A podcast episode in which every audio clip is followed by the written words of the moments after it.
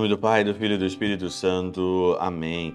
Olá, meus queridos amigos, meus queridos irmãos, nos encontramos mais uma vez aqui no nosso Teós. Viva de Coriésio, Percoro Maria.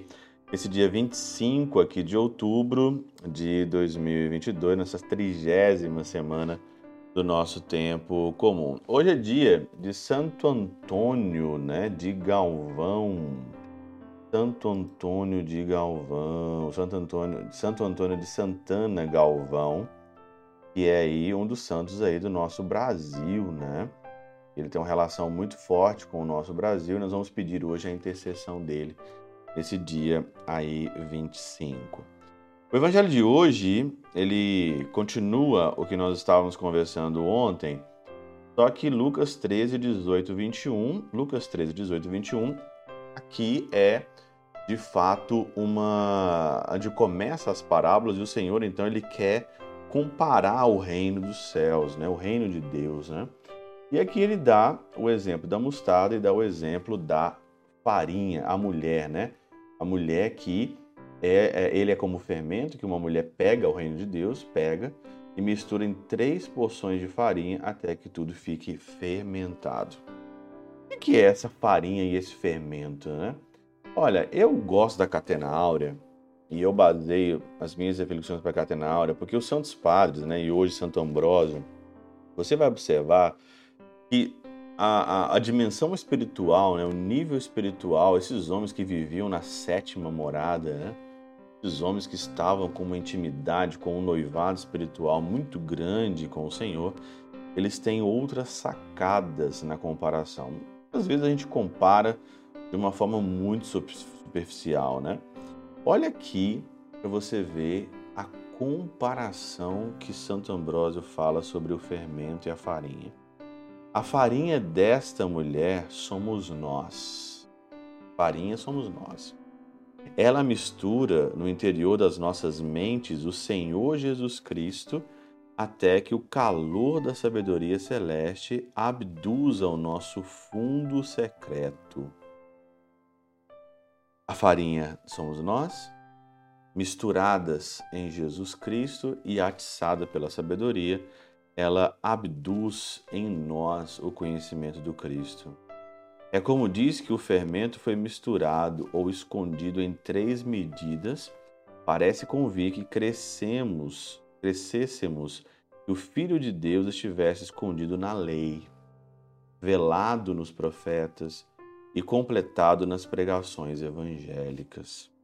A mim, no entanto, me agrada mais seguir o que o próprio Senhor ensinou, que o fermento é a doutrina espiritual da igreja.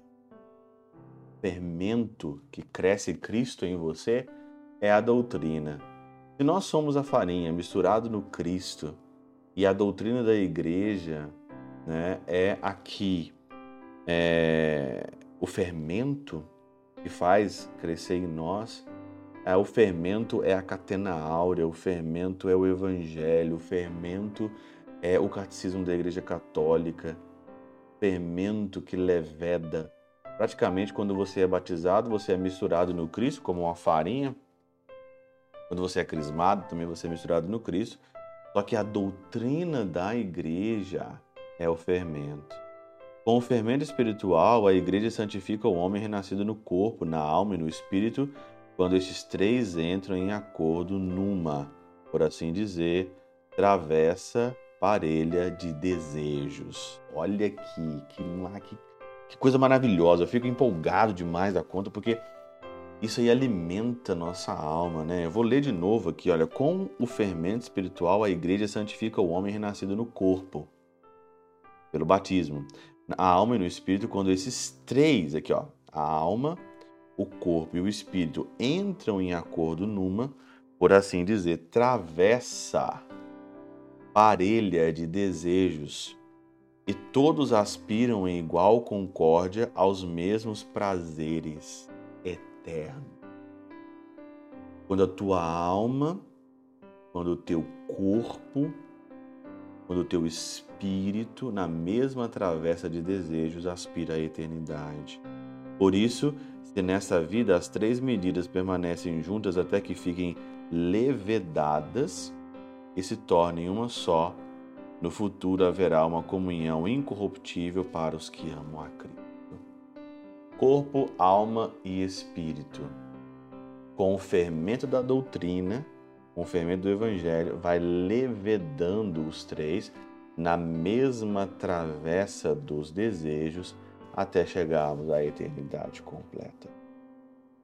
Esse é o nosso objetivo. Viu como a catena áurea, viu como Santo Ambrósio tem uma sacada diferente na interpretação do evangelho de hoje? Não tem como largar os santos padres, não tem como largar a catena áurea, não tem como largar Jesus Cristo, não tem como largar o evangelho. Pela intercessão de São Chabel de Magluf, São Padre Pio de Peltrautina, Santa Teresinha do Menino Jesus e o doce coração de Maria, Deus Todo-Poderoso vos abençoe. Pai, Filho e Espírito Santo, Deus sobre vós e convosco permaneça para sempre. Amém.